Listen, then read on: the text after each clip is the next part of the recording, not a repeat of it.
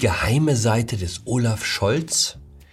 Der WDR macht endlich ernst mit der Vielfalt, jetzt auch Israel-Feinde im Programm und was uns das Pimmelgate in Hamburg über den Umgang mit der Macht sagt. Hallo und herzlich willkommen zu einer neuen Folge von 9 Minuten Netto. Mein Name ist Jan Fleischauer, ich bin Kolumnist beim Fokus und wir schauen hier gemeinsam auf die Lage in Deutschland. Ich muss mich zum Anfang dieser Sendung korrigieren. Jeder Journalist langt mal daneben, das gilt auch für mich. Ich hielt Olaf Scholz immer für einen gnadenlosen Langeweiler. Hochkompetent, total seriös, aber eben mit dem Temperament eines Buddhas gesegnet. Oder soll man sagen, mit dem Temperament eines Wasserkochers, einem Schnellkochtopf beim Erhitzen des Wassers zuzusehen, sei aufregender als Scholz beim Reden zuzuhören, stand neulich in einem Porträt. Dem konnte ich mich nur anschließen. Und nun, nun stellt sich heraus, es gibt eine zweite, ganz andere, aufregende Seite des SPD-Kanzlerkandidaten. Vergangene Woche schickte die Staatsanwaltschaft Beamte nach Berlin, um sein Ministerium zu durchsuchen. Razzia im Finanzministerium. Das hat es ja selbst in den wildesten Zeiten der Republik nicht gegeben. Wenn man drüber nachdenkt, man hätte drauf kommen können. Ich hatte es total verdrängt, aber Scholz steht ja auch im Wirecard-Untersuchungsausschuss. Ich will nicht sagen im Zentrum, aber doch in relativer Nähe zu den Ermittlungen die Frage, die viele Abgeordnete beschäftigt, warum blieb der Finanzminister so lange untätig? Wobei untätig ist als Wort fast zu schwach. In der von ihm beaufsichtigten Behörde für das Bankenwesen, der sogenannten BaFin, zockten sie noch mit Wirecard-Aktien, als man schon überall lesen konnte, dass bei dem Unternehmen nicht nur die Herkunft aus der Glücksspielindustrie anrüchig war, Zocken statt Aufklären passt so gar nicht zum Image des Aktenhengstes. Oder nehmen Sie diesen unaussprechbaren Cum-Ex-Skandal, der Scholz anhängt. Ich muss gestehen, ich habe bis heute nicht verstanden, um was es genau dabei eigentlich geht. Immer wenn ich Cum-Ex höre, denke ich, das ist was Unanständiges aus der Pornobranche. Wenn ich es richtig verstanden habe, handelt es sich um einen Steuervermeidungstrick, den sie ursprünglich im Finanzministerium ersonnen haben und der dann in der Praxis etwas außer Kontrolle geriet. Damit wir uns nicht missverstehen, all das spricht aus meiner Sicht nicht gegen den SPD-Kanzlerkandidaten, sondern für ihn. Mir sind nicht die Politiker suspekt, die auch mal ein Auge zudrücken, sondern diejenigen, die alle Regeln und Gesetze eisern durchexerzieren. Aber Sie müssen zugeben, der Laissez-faire-Scholz verträgt sich nur bedingt mit dem Bild der treuen Seele, das Sie bei der SPD jetzt von Ihrem Kandidaten zeichnen.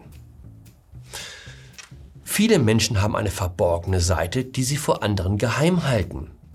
Manche Menschen ziehen sich heimlich Frauenkleider und Strapse an, Manche stehen auf Hunde. Herr Scholz hat eben einen Softspot für Leute, die es bei Finanzen nicht so genau nehmen. Wer sind wir, bei 9 Minuten netto darüber zu richten? Wer ohne Fehl ist, der werfe den ersten Stein. Große Aufregung wegen der Entscheidung des WDR für die Wissenschaftssendung Quarks, eine junge Frau einzustellen, die in der Vergangenheit unter anderem dadurch auffiel, dass sie auf Demonstrationen mitlief, auf denen Israel der Tod gewünscht wurde. Das ist die besagte Dame bei einem Auftritt, bei dem sie dem Publikum erklärt, dass sie für den Dschihad sei, weil Dschihad für sie bedeute, dass man die Wahrheit sage. Jetzt also Moderatorin von Quarks.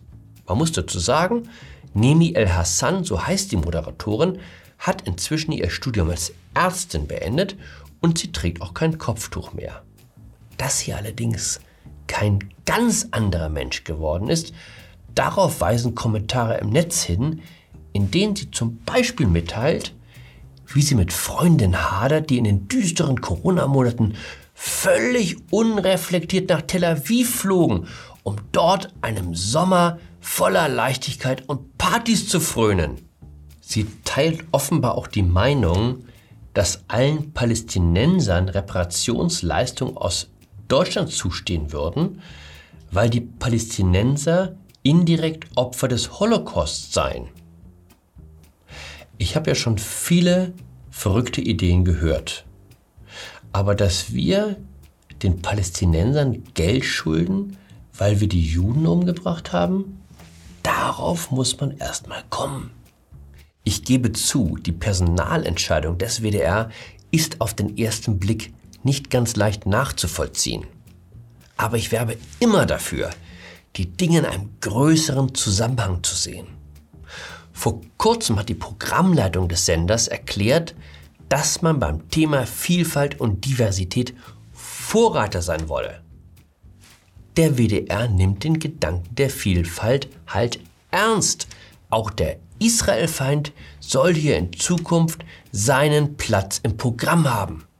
Insofern finde ich es traurig, dass der WDR erklärt, er wolle die Sache nochmal prüfen.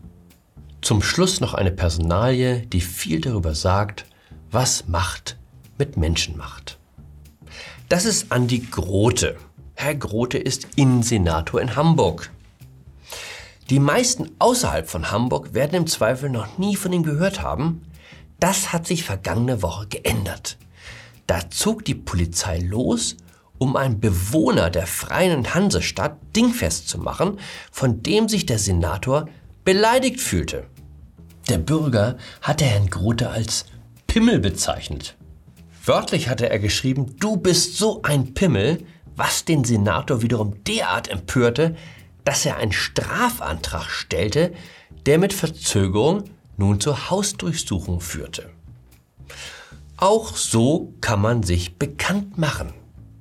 Wäre ich der Presseberater, hätte ich ja von allen juristischen Schritten abgeraten, nun kennt ihn jedes Schwein. Sogar die Washington Post im fernen Amerika nahm vor dem Fall Notiz und berichtete über den Versuch, den Online-Stänkerer zu sanktionieren.